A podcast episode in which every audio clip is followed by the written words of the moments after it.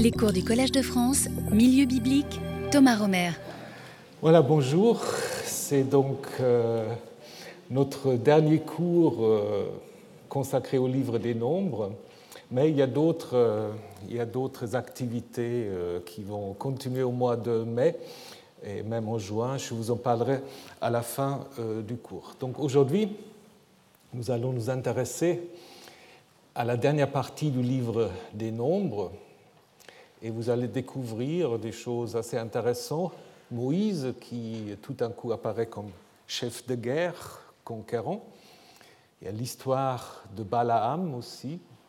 Et finalement, à la fin, il y a un groupe de filles qu'on appelle les filles de Tselophéat et qui ont en effet euh, une importance majeure pour comprendre l'intelligence du livre des nombres, mais peut-être aussi pour comprendre l'intelligence de la Torah en général et même d'une certaine manière aussi la quintessence du judaïsme. C'est un peu la naissance du judaïsme. Je vais vous montrer pourquoi c'est ainsi. Mais revenons d'abord à une question qui est restée ouverte lorsque nous avons analysé l'histoire des espions. Vous vous souvenez, la semaine dernière, nous avons vu euh, comment, suite euh, au refus du peuple de conquérir le pays, euh, la première génération a été condamnée à errer 40 ans dans le désert. Moïse, en fait, avait fait une grande prière d'intercession, suite à laquelle, en fait, le peuple n'a pas été totalement exterminé tel qu'il y avait le voulait. Mais au nombre 13-14, on laisse ouverte la question alors Moïse, qui a en effet sauvé d'une certaine manière le peuple, est-ce qu'il pourra, vie ou non, entrer dans la terre promise? Grande question. Alors dans le Deutéronome, c'est très clair. Dans le Deutéronome, lorsque Moïse rappelle ce qui s'est passé dans le désert, il dit, même contre moi, Yahvé s'est mis en colère à cause de vous, et il a dit, même toi, tu n'entreras pas, Josué, ton successeur, y entrera. La même idée se trouve encore une fois un peu plus loin, au chapitre 3, où on apprend quelque chose qu'on n'a pas non plus dans le livre des Nombres, que Moïse, plus tard, aura encore une fois imploré Yahvé en lui disant Mais laisse-moi quand même entrer dans le pays. Et Yahvé dit Assez, ça suffit maintenant, ce que j'ai décidé, je le décidé, tu n'y entreras pas. Donc pour le Deutéronome, c'est très clair. Moïse est frappé de la même sanction que la première génération, dont il est solidaire, et donc c'est d'une certaine manière une sorte euh, d'idée d'une sanction collective, hein, ce qui est assez, euh, assez courant d'une certaine manière par rapport à l'idéologie royale aussi. Un roi est solidaire, un chef est solidaire de son peuple, et donc il doit supporter euh, la même sanction. Hein. Moïse, comme chef de la première génération, ben voilà, il sera frappé de la même sanction. Les choses sont différentes dans le livre des Nombres. Lorsqu'on arrive au chapitre 20 du livre des Nombres, on a encore une fois une histoire de révolte où nous avons là les Israélites, toute la communauté, arrivèrent dans le désert de Tzin le premier mois et euh, d'abord on apprend que le peuple s'installa à Kadesh. C'est là que Myriam mourut et fut ensevelie, donc vous vous souvenez de Myriam chapitre 12. Et puis il n'y avait pas de l'eau pour la communauté. Puis la communauté, une fois de plus, se plaint en disant mais pourquoi sommes-nous sortis d'Égypte pour mourir dans le désert et ainsi de suite. Donc ça, je n'ai pas besoin de vous le traduire. Par contre, je vous traduis la deuxième partie parce qu'elle est beaucoup plus intéressante. Moïse et Aaron s'éloignèrent de l'assemblée, vinrent à l'entrée de la tente, à l'entrée de la tente de la rencontre. Ils tombèrent face contre terre et la gloire de Yahvé leur apparut. Vous connaissez le scénario. Yahvé dit à Moïse Prends le bâton et rassemble la communauté, toi et Aaron, ton frère. Vous parlerez au rocher sous leurs yeux, et il donnera son eau. Tu feras sortir pour eux de l'eau du rocher, et tu feras boire la communauté et son troupeau. Moïse prit le bâton qui était devant Yahvé, apparemment il est stocké dans la tente de la rencontre, comme c'est lui lui avait ordonné. Moïse et Aaron rassemblèrent l'assemblée en face du rocher. Moïse leur dit Écoutez donc, rebelles, est-ce de ce rocher que nous ferons sortir de l'eau pour vous? Puis Moïse leva la main et frappa deux fois le rocher avec son bâton. Il en sortit de l'eau en abondance. La communauté but et son bétail aussi. Jusqu'à là, tout va bien. Mais tout d'un coup, alors il y avait dit à Moïse et à Aaron, parce que vous n'avez pas cru en moi et vous n'avez pas montré ma sainteté devant les fils d'Israël, vous ne ferez pas entrer cette assemblée dans le pays que je lui donne. Ce sont là les eaux de Mériba, qu'on peut traduire par querelle, où les Israélites cherchèrent querelle à Yahvé, qui montra sa sainteté parmi eux. Ah, vous avez compris le récit? Donc Moïse a fait apparemment quelque chose qui a provoqué la colère de Yahvé. On va y revenir. D'abord, on remarque qu'on est à la même situation qu'en nombre 13-14, parce que le peuple, dit-on, arrive à Kadesh et Tzin, mais ils y sont déjà en fait au nombre 13-14. Donc on peut avoir l'impression qu'ils ont tourné au rond. Hein. On n'a pas, si on prend les chapitres 15 à 19, on n'a pas d'autres itinéraires. Donc on n'est pas informé en fait euh, du chemin qu'ils auraient euh, parcouru. Et d'une certaine manière, on pourra même se poser la question si ce début que le peuple arriva à Kadesh dans le désert de Tsin, si ce ne sera pas plus logique au début du chapitre 13, où Moïse envoie après les, euh, les explorateurs. D'ailleurs aussi, la notice sur Myriam se comprendrait très bien aussi dans ce contexte-là, puisque, vous vous souvenez, au chapitre précédent, on avait parlé justement de la révolte de Myriam, et puis après, comme elle n'apparaît plus, on aura pu se dire, bah après, on a encore la petite notice sur sa mort et son enterrement. Alors on peut se poser la question si ce premier verset, si on ne l'a pas déplacé au chapitre 20 pour regrouper en fait la mort des trois grands chefs d'Israël, Myriam, Aaron et Moïse, parce que les deux autres, Aaron et Moïse, ben, on va leur annoncer leur mort justement au chapitre 20. Hein, la mort d'Aaron, d'ailleurs, sera immédiatement euh, relatée à la fin de ce chapitre.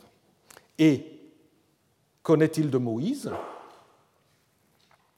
Bah, De Moïse aussi, c'est très curieux, parce que déjà au chapitre 27, Dieu lui dit, bah, tu vas monter sur cette montagne et tu vas regarder le pays, hein, et puis tu vas mourir, avec rappel de ce qui se passait, donc parce que vous avez euh, dans le désert euh, de Tsin, vous avez été rebelle à ma voix. Donc, qu'est-ce que ça veut dire? Si on lit le texte maintenant de manière un peu naïve, on se dit, mais Moïse, il est déjà sur le mont euh, où il doit mourir, au chapitre 27, et il reste jusqu'à la fin du Deutéronome. C'est quand même un peu bizarre. Donc, qu'est-ce qu'on peut en déduire on peut en déduire que probablement ce chapitre 27 était à l'origine conçu comme la fin du livre des nombres. Hein, qu'à un moment donné, dans la formation du livre du nombre, on a terminé le livre avec ce chapitre-là pour ensuite pouvoir le euh, raccrocher directement au Deutéronome, où justement Moïse fait son grand testament, son discours d'adieu, avant justement de mourir à la fin.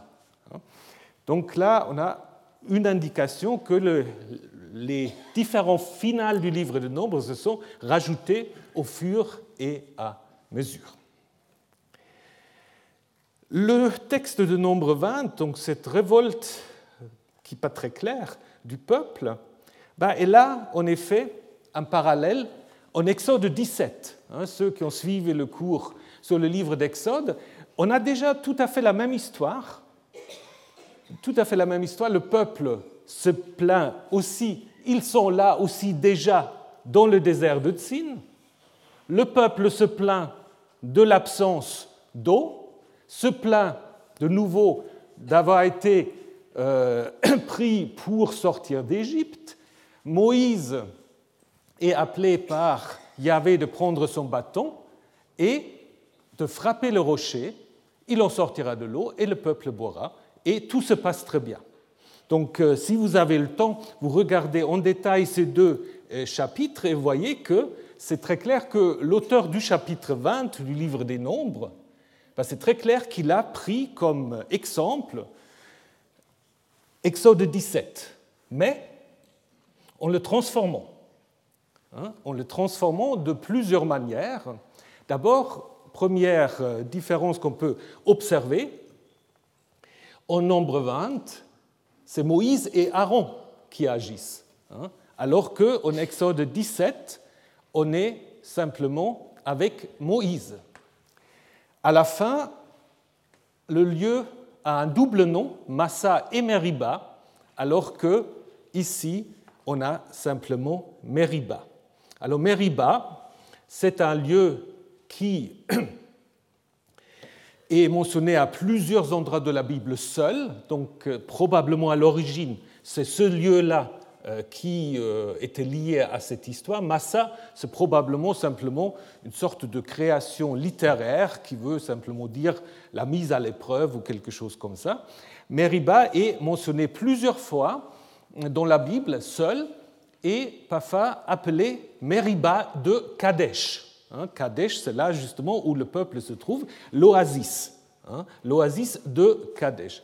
Donc euh, l'éthiologie qui est donnée en fait pour expliquer le nom de Meriba, c'est parce que le peuple aura cherché querelle à Yahvé. C'est certainement une étymologie secondaire. L'idée première, c'est probablement et c'est la racine rive, en effet, qui veut dire euh, avoir un conflit juridique, hein, se quereller devant un tribunal. Donc probablement, à l'origine, c'est vraiment le lieu où l'on prononce des jugements. Donc il faut s'imaginer que, apparemment, autour des oasis, il y avait aussi des rencontres des bédouins, des nomades, qui se retrouvaient aussi pour régler leurs affaires juridiques. Et à partir de cela, on a intégré ce nom de Meriba en lui donnant en fait une autre signification. Et le fait que ça fait allusion à ces tribunaux dans le désert est aussi en fait euh, d'une certaine manière attesté par le nom qu'on trouve en lien avec Kadesh en Genèse 14, où Kadesh est aussi appelé En Mishpat, la source du jugement. Hein. Donc d'où euh, l'origine de Meriba. Mais maintenant, revenons à la question, peut-être vous l'avez déjà compris, quelle est la faute de Moïse et Aaron dans cette histoire? Vous avez une idée? Alors, donc, comme je vous ai dit, en Deutéronome 1 à 3, c'est très clair, c'est une sorte de sanction collective.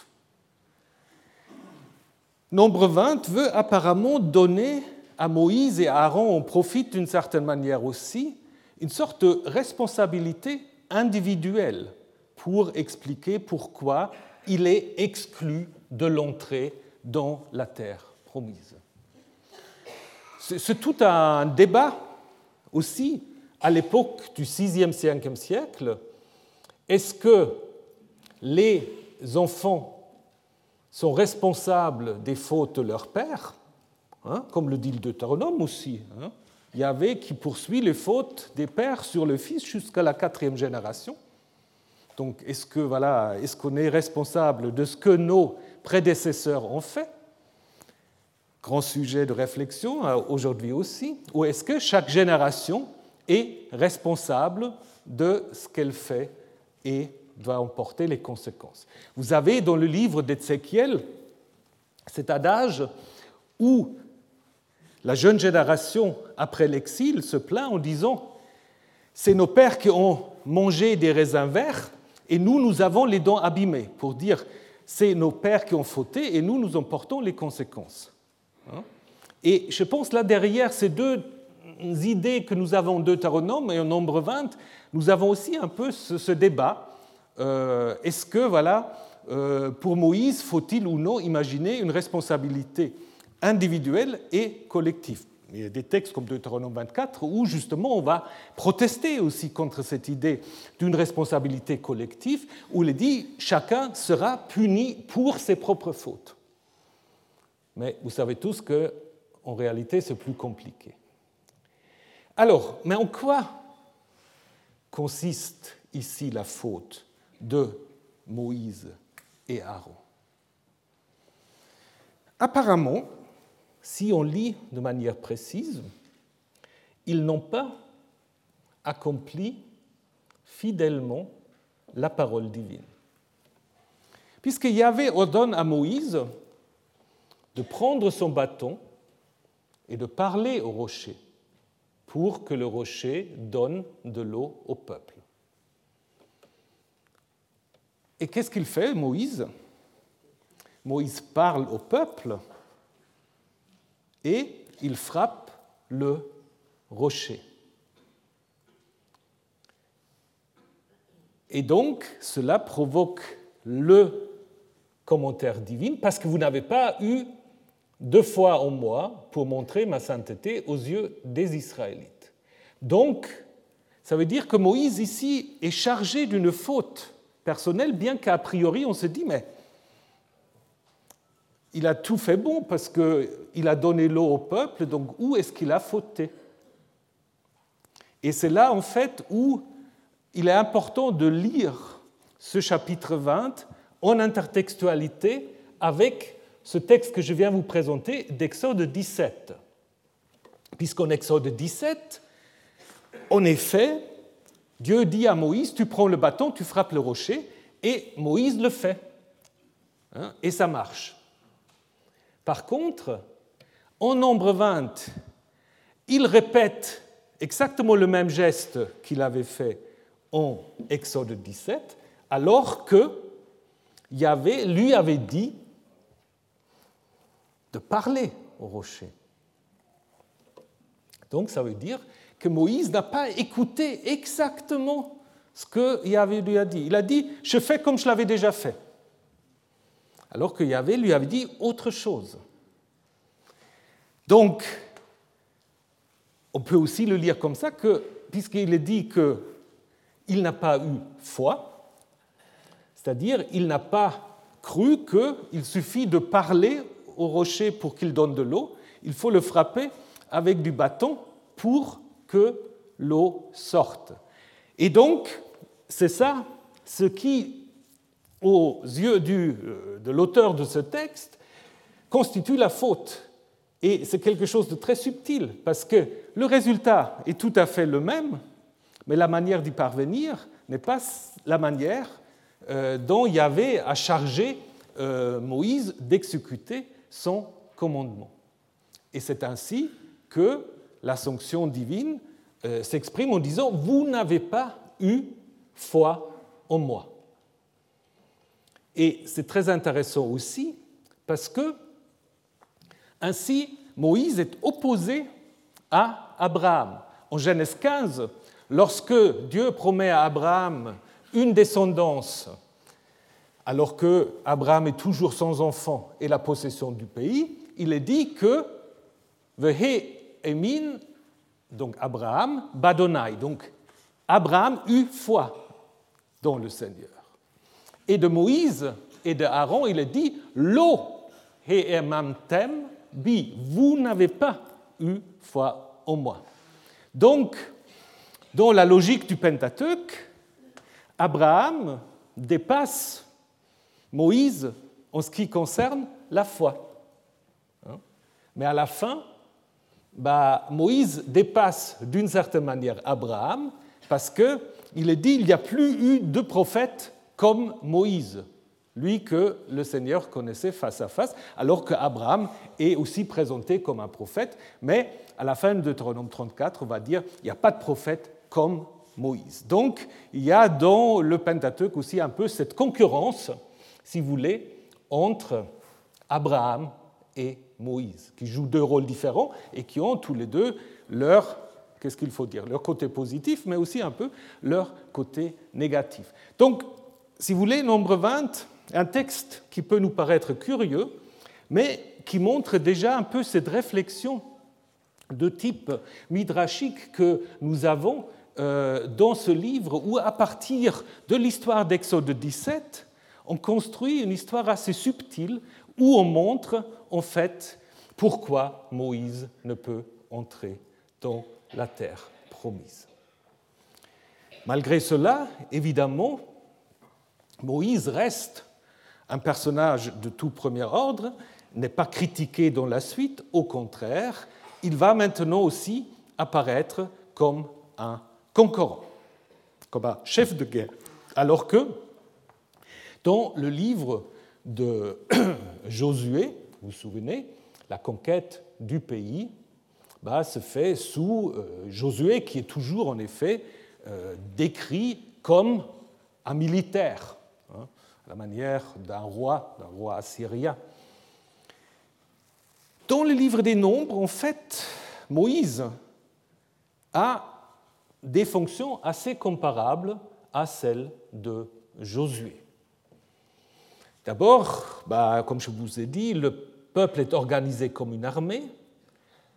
Au nombre 14, nous avons vu que la conquête va d'abord échouer, et puis le thème est repris à partir du euh, chapitre 20. D'abord, de nouveau, un peu avec euh, euh, un certain échec, parce que les Israélites veulent passer par le pays d'Édom, et demande aux Édomites de les laisser passer, et les Édomites refusent. Au début, on parle du roi d'Édom, mais dans toute la suite du texte que vous pouvez lire, c'est toujours Édom. Donc on peut imaginer que roi d'Édom est sans doute une glose, parce que, aussi sur le plan historique, des rois édomites, on n'en connaît pas, donc c'est probablement pour donner aux Édomites également un roi, mais si vous lisez la suite, donc vous vous rendez bien compte que c'est les Édomites. Donc ce que les, euh, les Israélites voulaient faire, c'est de prendre en fait ce qu'on appelle le Derech le chemin du roi, hein, qui vient en fait de l'Asie et qui en fait bifurque de l'Asie, pardon, de, l'Arabie, euh, un peu la fin de la route de l'encens ou aussi de l'Égypte, et qui monte ensuite en traversant Ammon et, euh, euh, donc le pays des Moabites et des Ammonites jusqu'à Damas et qui va encore plus haut jusqu'à Mésopotamie. Donc c'est ce chemin-là que les Israélites voulaient utiliser et qui en fait est refusé par donc les Édomites. Cette premier refus est une sorte de prélude à des conquêtes qui ensuite vont se passer de manière tout à fait positive hein, et euh, qui interviennent après la mort d'Aaron. La mort d'Aaron, qui est racontée donc à la fin du chapitre 20, euh, tout à fait en parallèle avec la mort de Moïse, parce que Aaron aussi va monter sur une montagne, Hor, d'où il va voir le pays, mais il sera accompagné par Moïse et Éléazar, Éléazar donc, qui deviendra le successeur de Moïse. Alors là, euh, le mot Hor correspond euh, sans doute à ce qu'on appelle aujourd'hui le Djebel Haroun, où vous avez même donc, en Jordanie, à côté de Petra, au sud de Petra, hein, où vous avez en fait un sanctuaire euh, ici, vous le voyez là, où, soi-disant, c'est le tombeau de Aaron. Donc si vous allez à Petra, vous pouvez aussi euh, visiter euh, ce montagne-là.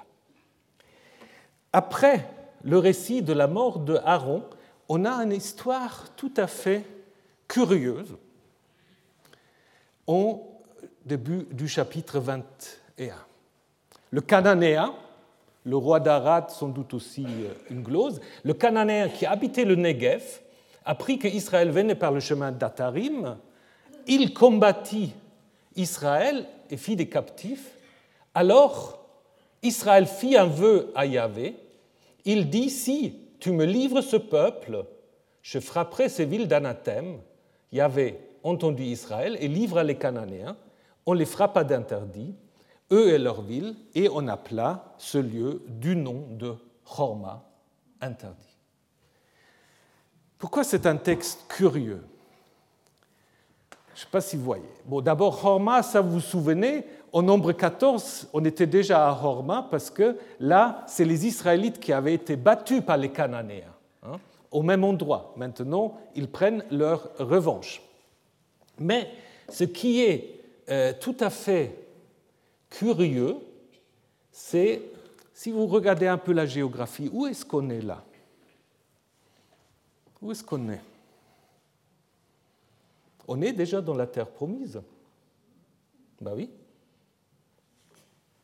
Parce qu'on est à Arad.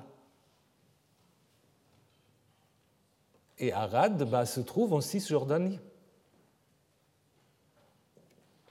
Donc, une idée qui est totalement contraire à l'histoire du livre de Josué et à l'idéologie deutéronomiste, où il faut d'abord traverser le Jourdain pour entrer dans la terre promise, mais ici on y est déjà. Et c'est donc une conquête qui est faite à l'époque de Moïse.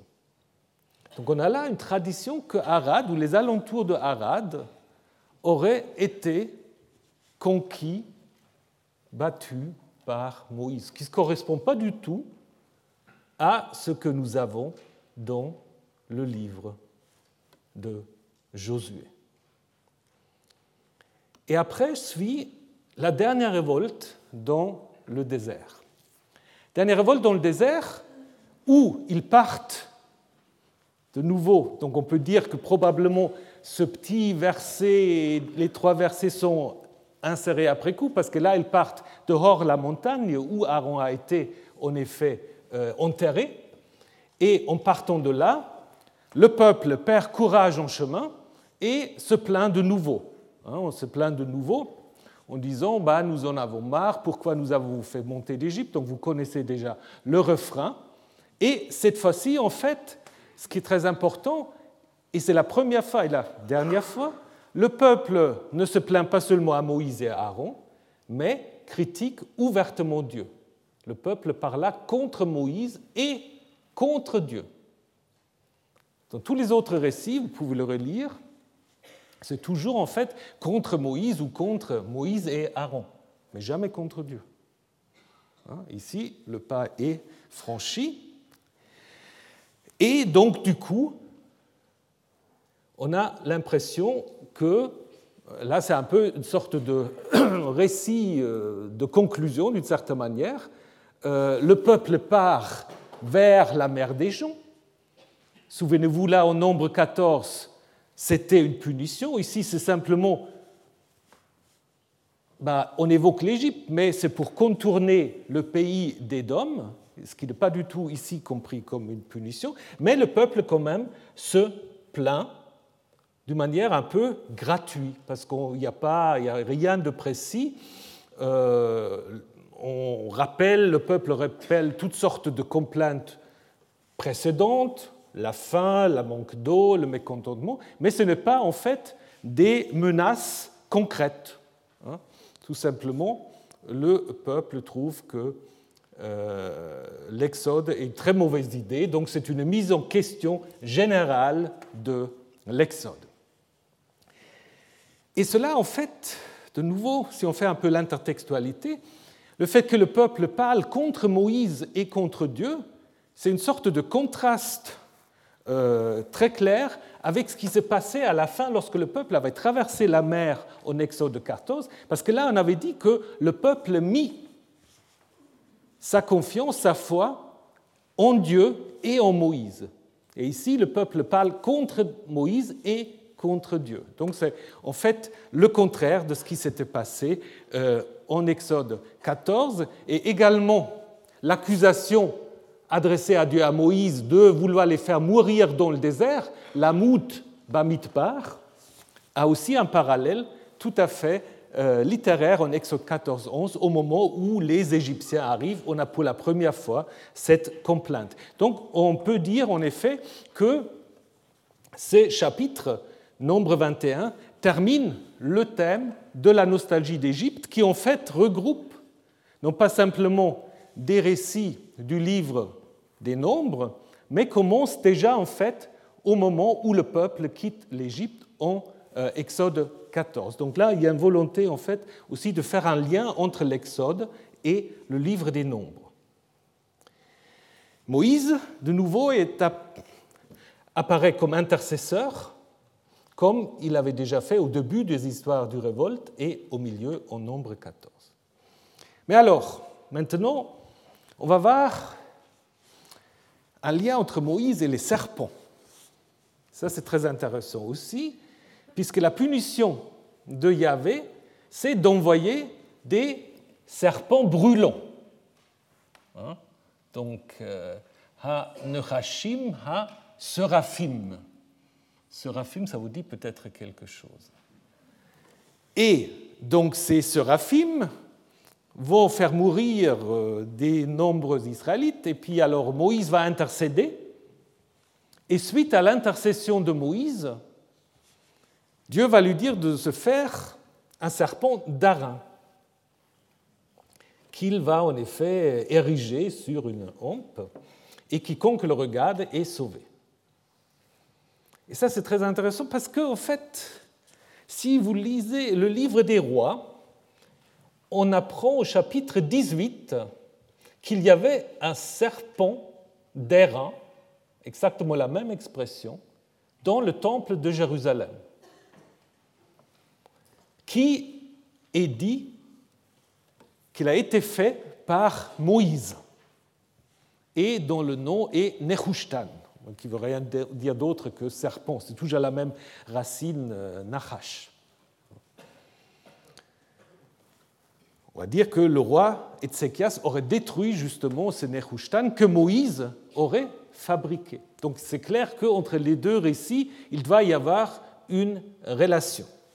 De manière générale, on peut aussi dire que tout ce thème des serpents, il y a certainement une influence euh, égyptienne qu'on trouve aussi euh, dans la vision d'Ésaïe. Donc vous vous souvenez de la vision d'Ésaïe où on voit en fait Yahvé assis sur son trône et entouré des séraphim, hein, euh, des sortes de, d'êtres hybrides qui en fait sont des serpents avec des ailes, peut-être des têtes humaines, hein, et qui servent en fait, comme en Égypte, euh, à la protection du trône ou de la euh, divinité. Puisque en 2 rois 18, le serpent est appelé serpent d'airain, c'est peut-être un serpent plus spécifique, sorte de serpent guérisseur, dont le livre des nombres fournit après coup l'éthiologie en expliquant d'où il vient, ce euh, serpent. Donc probablement le texte des rois est plus ancien, et après on dit, mais on n'a pas du tout expliqué euh, d'où venait ce serpent. Mais on n'a pas encore terminé avec la question des serpents. Parce que les serpents sont aussi liés à des récits des campagnes militaires. Ainsi, le roi assyrien Assahardon, qui relate une campagne qu'il a menée pour descendre dans le désert du Sinaï vers l'Égypte, il nous dit en fait que je tombais souvent sur des serpents à deux têtes ou des serpents jaunes qui déployaient des ailes. Et le grand seigneur Marduk me vint alors à mon secours. Donc c'est assez proche de ce que vous avez au nombre 21. Et Hérodote aussi, en parlant des Égyptiens, parle aussi des serpents ailés dont les ailes, dit-il, ressemblent à celles des chauves-souris. Alors d'où ça vient les serpents ailés? De nouveau, pouvez avoir des explications euh, rationalisantes et des explications plus mythologiques. je vous donne une explication rationalisante, bien que je ne crois pas du tout à cela, mais c'est quand même intéressant. Euh, c'est une dame, euh, Karen Radner, qui a une idée originelle. Ça, il faut quand même admettre que l'idée est originelle. Elle dit, mais c'est très clair, les euh, Assahardon et Hérodote aussi sont certainement passés à euh, Maktesh Ramon, donc euh, le cratère de Ramon. C'est un cratère dans le Negev où on a trouvé des nombreux fossiles que vous avez ici, des nombreux fossiles euh, qui, lorsque vous regardez les ossatures, et si vous avez un peu de fantaisie, pouvez dire ça peut faire penser à des serpents, des serpents ailés. Je ne sais pas quel sort c'est, euh, ça je ne me suis pas trop intéressé, mais vous avez les, indications. Et donc, en fait, euh, Assahardon et Hérodote seraient passés par là et auraient vu ces fossiles déjà, et se seraient dit, ben voilà, c'est une région où il y a des serpents ailés. Euh, ça, c'est typiquement, à mon avis, une idée qui veut trouver des explications rationalisantes à des thèmes mythologiques. Parce que des thèmes mythologiques, en fait, des serpents ailés, vous les avez un peu partout. Et on a déjà vu dans d'autres contextes l'importance de ces êtres hybrides qui font le lien souvent entre le monde des divins et le monde divin et le monde des hommes. Donc, euh, je ne pense pas qu'il faut aller. Et ça m'étonne que ait allé euh, grimper dans ce cratère euh, pour voir les fossiles.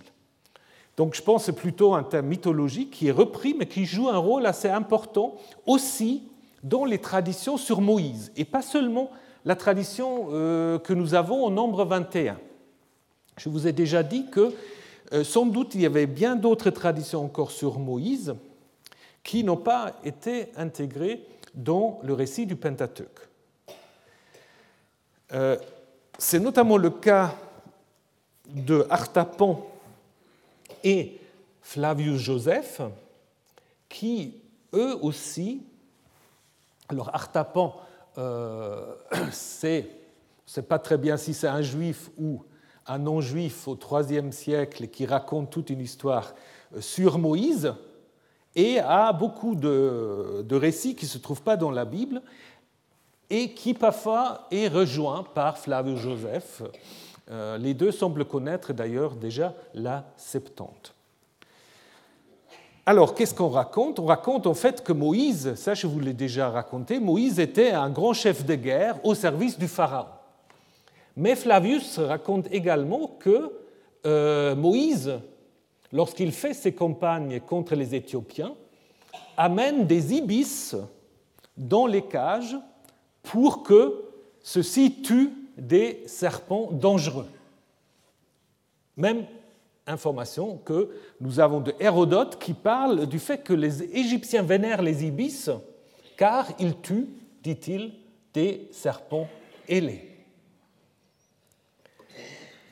Du coup, on peut se poser la question si cette association entre Moïse et le serpent l'ibis pourrait pas refléter un culte syncrétiste de la diaspora juive en Égypte qui vénérait Moïse comme sorte de guérisseur. Et Artapan, en effet, dit qu'on a identifié Moïse à Thoth et à Hermès, dont l'ibis est justement le symbole. Identification qui a été rendu encore plus facile par le fait que dès l'époque perse, en Égypte, Thoth est considéré comme étant le législateur par excellence, ce qui évidemment favorise après une identification avec Moïse. Donc, on a peut-être derrière ces récits-là quelque chose qui peut nous rappeler aussi ce que nous avons vu dans l'histoire de Joseph, à savoir un reflet des cultes de la diaspora qui assimilent en fait aussi des éléments égyptiens.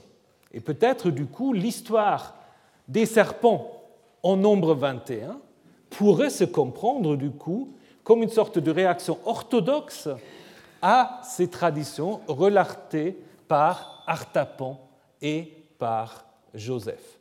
Hein. Donc c'est tout à fait possible.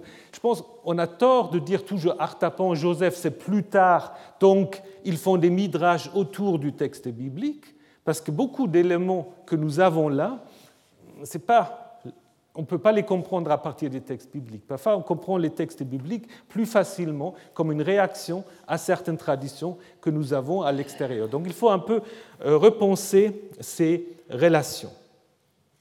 Et d'ailleurs, peut se poser la question, en fait, euh, s'il y avait toute une collection euh, des récits de guerre autour de Moïse, puisque au nombre 21, on parle d'un rouleau de guerre de Yahvé, Sefer Milchamot Adonai.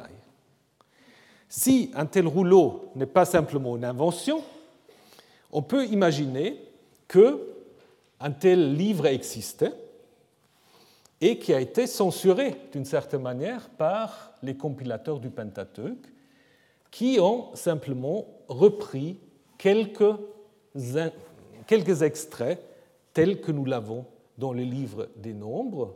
Un de ces extraits, c'est aussi la guerre contre Sichon à Heshbon. Hein.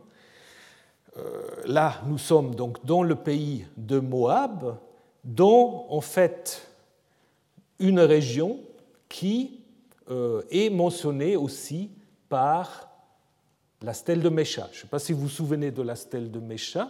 Hein, stèle de Mécha, si vous allez au Louvre, euh, pendant ce long week-end, après que vous avez voté, vous allez au Louvre. Et puis là, vous allez voir la stèle de Mécha. Et c'est très intéressant parce que dans la stèle de Mécha, en fait, euh, il y a beaucoup de noms qui sont mentionnés euh, au nombre 21, comme Yahatz, par exemple, qu'on le retrouve là. Mais ce qui est intéressant ici, c'est qu'on raconte c'est que ce sont les Israélites qui ont conquis cette région. Alors que dans les textes du 8e siècle, Heshbon est considéré comme faisant partie de Moab. Donc du coup, on peut se poser la question si derrière ce texte, nous n'avons pas là les souvenirs en fait de la conquête de ce territoire par les Omrides avant que le roi Mécha les récupérer pour Moab. Parce que si vous lisez la stèle de Mécha, justement, Mécha va vous dire, Omri avait annexé tout cela, mais moi je l'ai repris grâce à l'aide de Donc euh, la situation que nous avons ici, c'est celle qui est en effet changée par euh, Mécha dans son inscription. Donc ça veut dire que ces récits peuvent garder en effet des souvenirs assez anciens, peut-être aussi euh, rassemblés parce qu'on voulait, d'une certaine manière, revendiquer de nouveau euh, ces territoires. Donc je pense qu'on peut dire en effet qu'il existait des traditions de conquête liées à la figure de Moïse. Et donc, du coup, ça pose la question, quelle est la relation entre Moïse et Josué? Parce que dans le livre de Josué, bah, c'est Josué qui fait tout. Mais si vous regardez dans d'autres textes bibliques, Josué n'apparaît plus. Josué apparaît en Deutéronome et Josué, et puis là, comme nous l'avons vu, en nombre pour préparer son arrivée. Mais si vous regardez les prophètes, aucun prophète parle de Josué. Les psaumes, pas de Josué. Seul un texte dont les chroniques le mentionnent, mais pas du tout en lien avec la conquête. C'est un Éphraïmite qui a toujours vécu en Éphraïm. Il n'a jamais fait de conquête. Donc, c'est peut-être pas la seule tradition sur la question qui a fait entrer Israël dans son pays. Si vous prenez le texte de 1 Samuel 12, Jacob était venu en Égypte. L'Égypte les opprimait et vos pères crièrent vers le Seigneur. Alors Yahvé envoya Moïse et Aaron. Il fit sortir vos pères d'Égypte et les installa dans ce lieu. Alors le il, ça pourrait être Yahvé, mais ça pourrait être aussi Moïse. Moïse qui installe les Israélites dans leur pays. Si on avait juste ce texte-là, bon, on aurait dit c'est peut-être un peu spéculatif. Mais de nouveau, nous avons des textes en dehors de la Bible où on apprend en effet que c'est Moïse qui a fait venir les Hébreux dans leur pays. C'est le cas notamment de Hécaté d'Abder.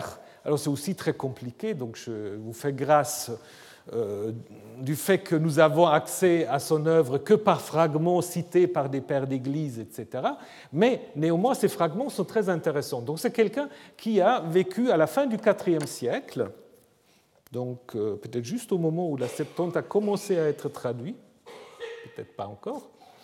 Mais il connaît beaucoup de choses quand même. Il connaît beaucoup de choses, donc apparemment ce n'est pas un juif, mais qui doit avoir des informateurs juifs ou des connaissances de texte.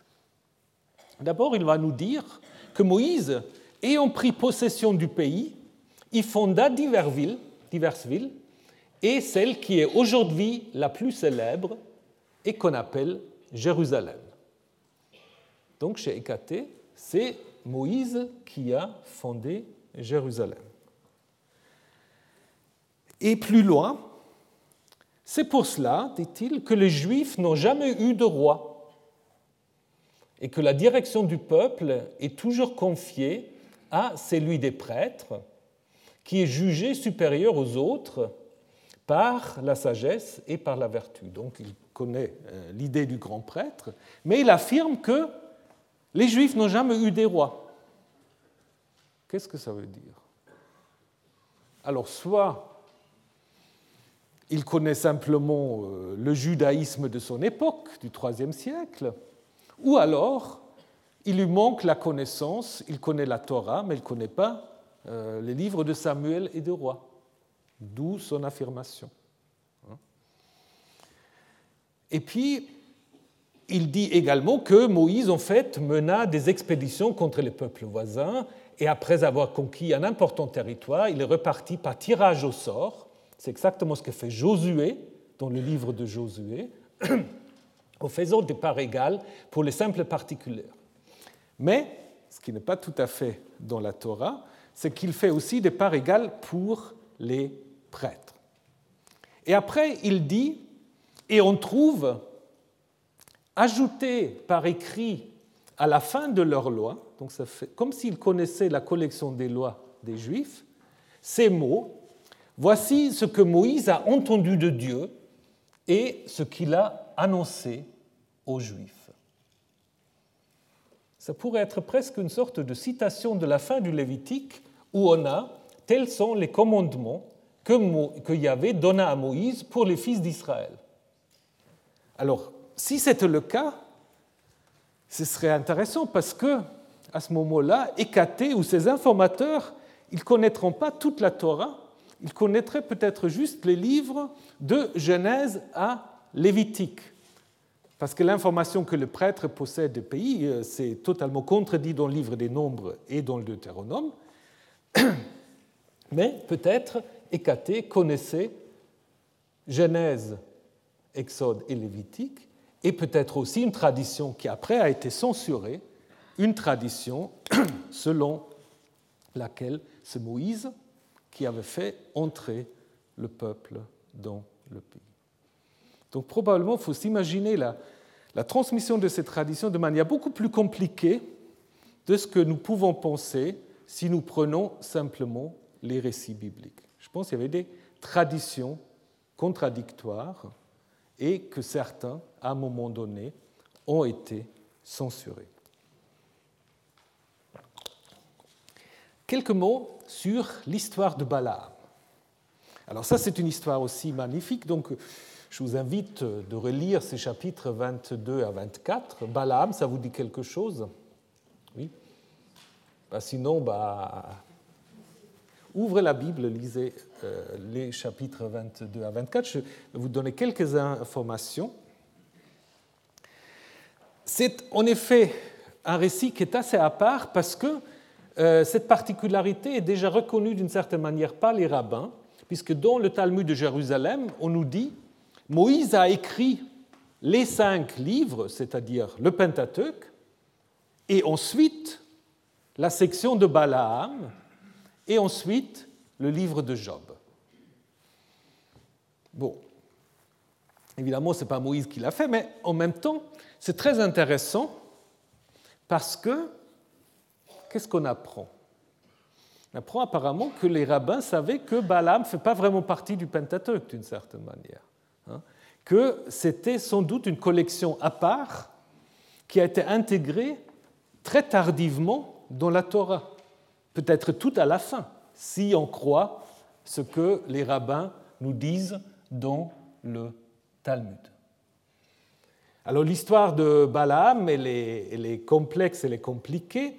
Euh, on a souvent voulu euh, trouver deux strates parallèles qu'on a attribuées aux yavistes ou aux éloïstes, parce que tantôt on parle de Elohim, tantôt on parle de Yahvé, mais on y trouve aussi d'autres noms divins encore, comme El, mais aussi Shaddai. Donc du coup, c'est difficile. On a aussi dit qu'il y a en fait deux portraits euh, de Balaam, un Balaam qui euh, écoute ce que Yahvé lui dit, et un Balaam qui ne veut pas reconnaître l'autorité de Yahvé. C'est surtout l'histoire de l'ânesse de Balaam, que vous connaissez peut-être, hein, qui montre un Balaam un peu euh, un peu réticent à comprendre les volontés divines alors qu'il est quand même un voyant. Mais ce portrait négatif ne figure que dans l'épisode de l'ânesse. Autrement, il est tout à fait toujours euh, à l'écoute de Yahvé. On a voulu aussi euh, séparer les oracles de Balaam, parce qu'il y a quatre grands oracles de Balaam hein, qui sont intégrés dans un récit où le roi moabite veut toujours que Balaam va maudire les Israélites. Et Balaam dit, mais je ne peux pas. Et chaque fois, les oracles deviennent de plus en plus positifs par rapport à euh, Israël. Donc, euh, c'est difficile en fait de séparer les oracles du récit, les deux sont totalement liés. Ça ne veut pas dire que tous les oracles faisaient partie du récit originel. Il y a certains oracles, notamment celles euh, à la fin, au quatrième oracle, où on a un astre qui sort de Jacob, un sceptre s'élève d'Israël, fracasse les tombes de Moab et le crâne de tous les fils de Seth.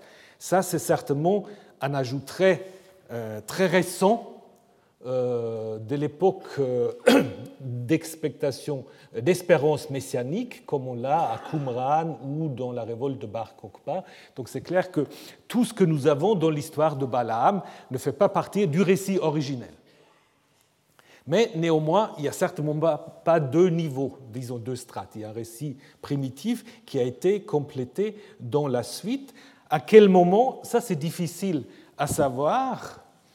Euh, avait dit qu'on peut, en lisant l'histoire de Balaam, penser à des pratiques divinatoires telles qu'elles sont rapportées par Xénophone dans l'Anabase, parce qu'il nous dit que euh, un roi qui était dans un contexte de bataille faisait justement venir un devin pour maudire ses ennemis en lui offrant un salaire, ce qui est assez proche de ce que nous avons euh, dans l'histoire de Balaam. Mais est-ce suffisant pour dire que ce texte va dater à l'époque perse? C'est plus compliqué.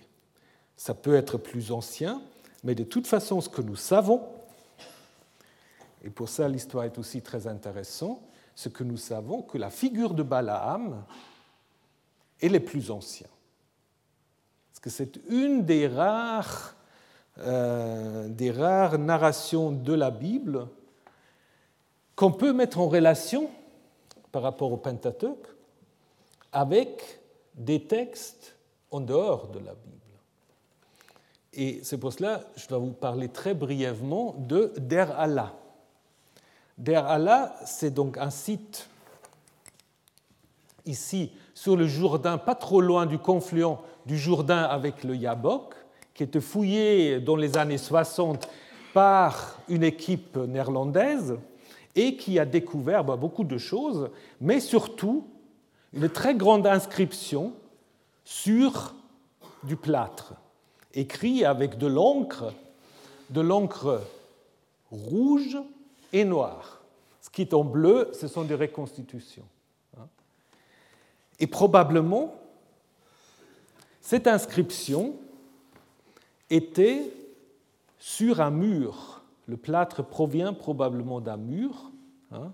Euh, donc elle était en effet affichée euh, sur un mur et qui en effet parle très très clairement, bien que elle est un peu compliquée, cette inscription, mais elle parle très clairement d'un voyant du nom de Balaam, fils de Béor, qui va le Dieu, et le Dieu vint à lui vers la nuit. Il vint dans une vision suivant l'oracle de Hél. Ils parlèrent à Balaam. Ils, euh, disons, ils feront ce que le frère a vu. Personne n'avait du respect. Fais le savoir maintenant. Balaam se leva le lendemain.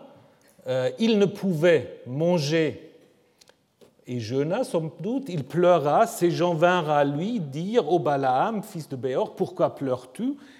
Et puis il va raconter en fait que, apparemment, il va y avoir une sorte d'obscurité, peut-être une sorte d'éclipse, parce que Shamash euh, va en effet ne pas faire rayonner euh, ses rayons, donc sa lumière, et donc en même temps, il rapporte un peu, apparemment, il a accès à une assemblée de Dieu où il y a les Shadaïn, hein, le Shadaïn, qui font évidemment penser à Shaddai. Donc on est quand même très très proche de ce que nous avons dans le texte biblique sur l'oracle de Balaam, puisqu'on trouve là aussi euh, les Shaddai. Et puis Balaam est un voyant comme ici. Bien sûr, l'oracle même n'est pas totalement à mettre en rapport avec le texte biblique, mais en même temps, là nous voyons, c'est un texte qu'on peut dater du 8e siècle avant notre ère, donc ça veut dire au 8e siècle, Balaam était une figure connue dont on transmettait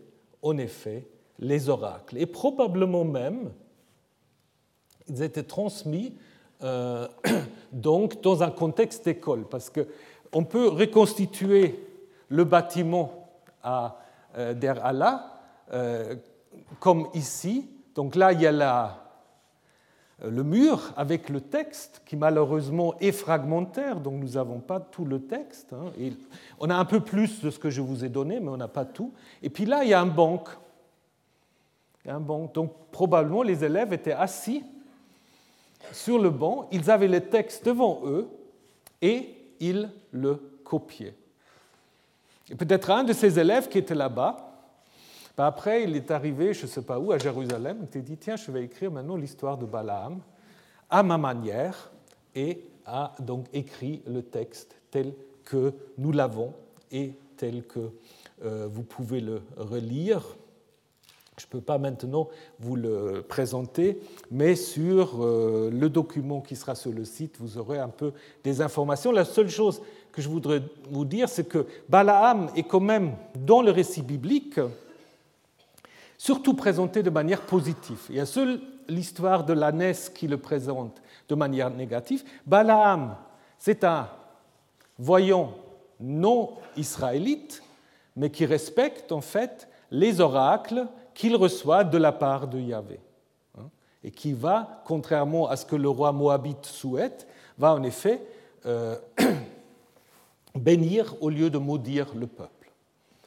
Mais dès le contexte biblique, on va en effet trouver très vite des textes négatifs. Au nombre 31, on va dire Balaam a incité à l'idolâtrie, et dans le judaïsme, après, la figure de Balaam devient euh, de plus en plus méchant, euh, opposé au peuple juif.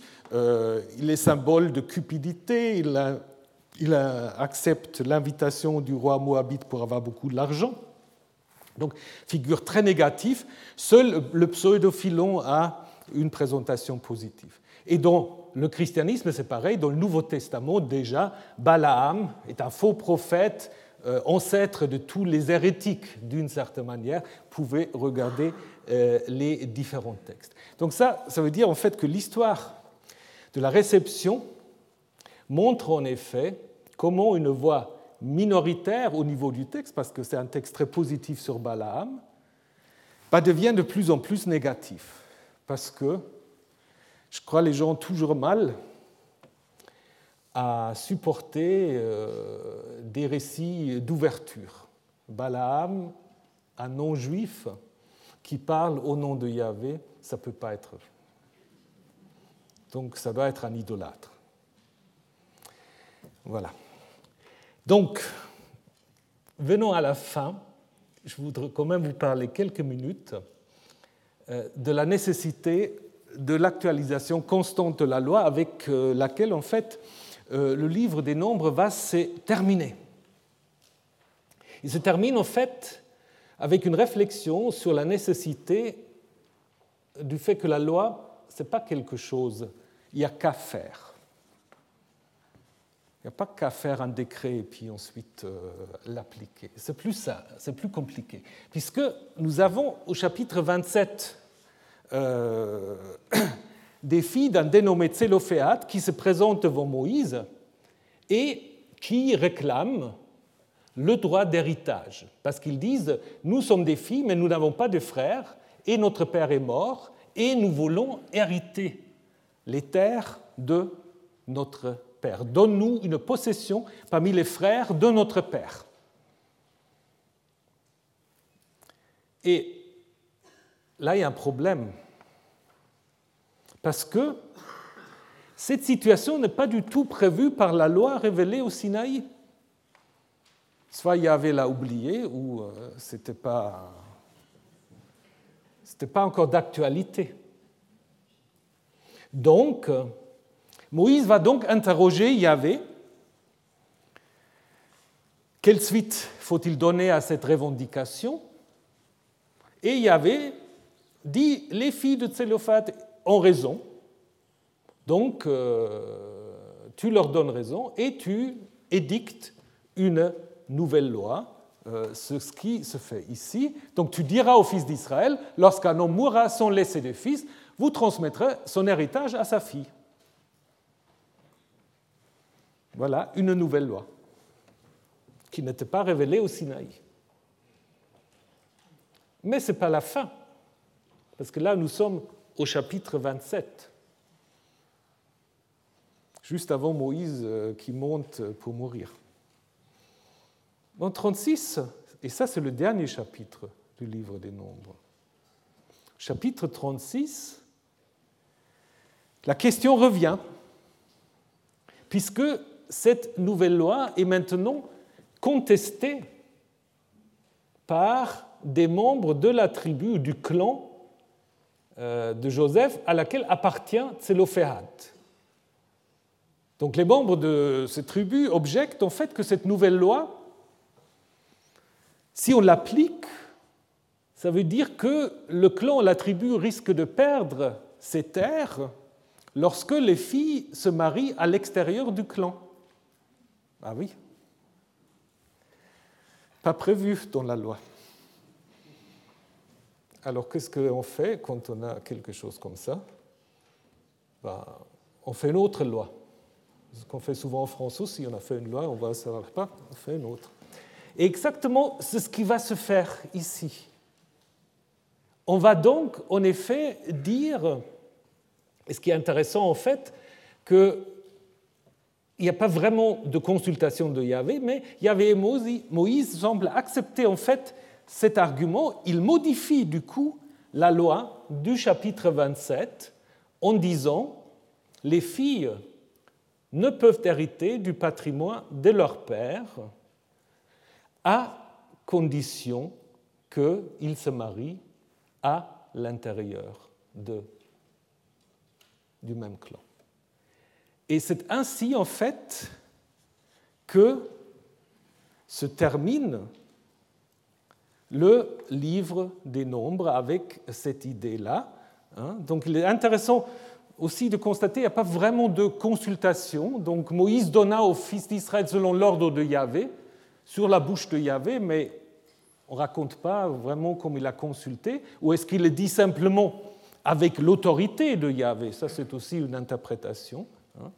Donc, euh, ce, qui, euh, nous avons ici, ce que nous avons ici, c'est en fait que la nouvelle loi sur l'héritage des filles reçoit donc une modification à l'intérieur du même livre. Donc vous avez une nouvelle loi en 27 et à la fin, en 36, et ça ne vient pas tout de suite en 28, à la fin en 36, en fait, vous avez euh, donc une modification. Donc ça veut dire en fait que le livre des nombres se termine par un travail d'actualisation de la loi.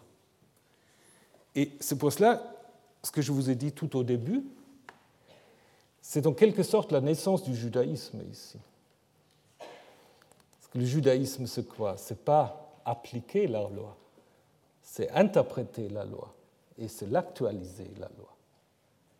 Et donc cette herméneutique d'une actualisation constante, c'est justement la fin du livre des nombres.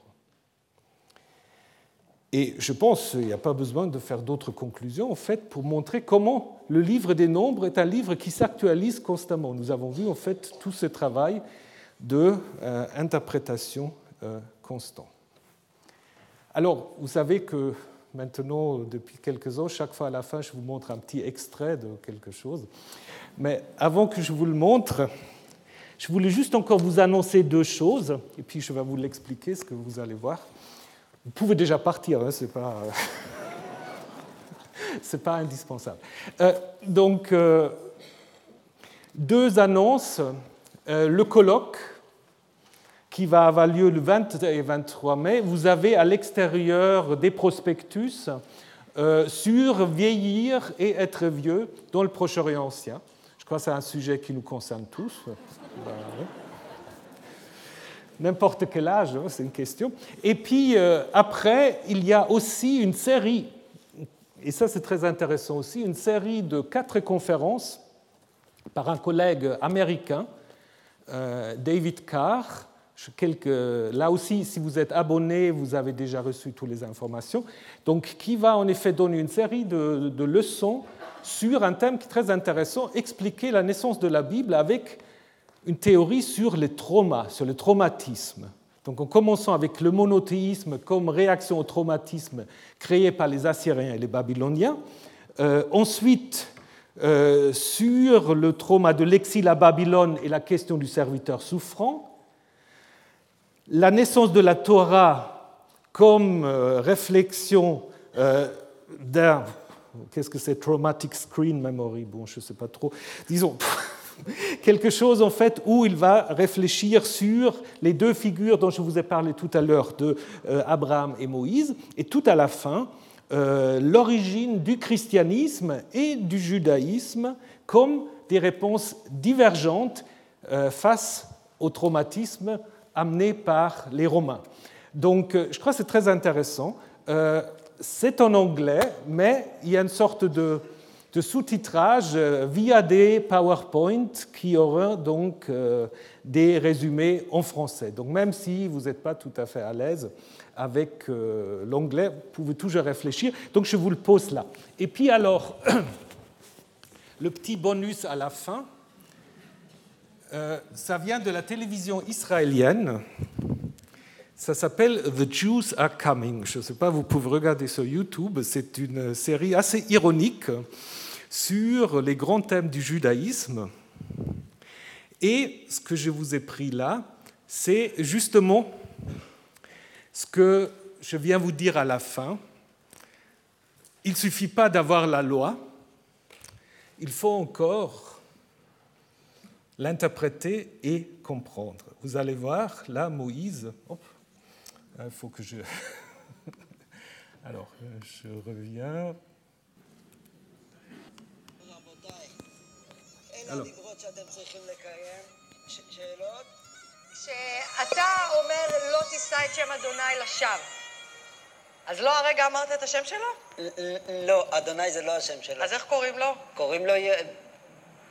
אדוני. אז כן קוראים לו אדוני. לא, זה לא השם שלו אדוני. השם שלו מתחיל בי' ונגמר ב-A. יוספה. לא, לא, נו. יודה. עזבו, לא חשוב. שאלה הבאה. לא תחמוד אשת רעך. זה אומר שאסור אפילו לחשוב עליה? נכון. אפילו אם היא ממש שווה? כן, גם אם היא ממש שווה. ואם אני מסתכל עליה וכל הזמן אומר לעצמי, אל תחשוב עליה, אל תחשוב עליה. זה נחשב שאני חושב עליה? אני לא יודע, אני אברר לך את זה. אבל תברר, כי אני לא רוצה ליפול פה על סתירה לוגית. עוד שאלות? זה בקשר לכבד את אביך ואת אמך. נו באמת. ומה אם נניח אבא של... Ah. Bon,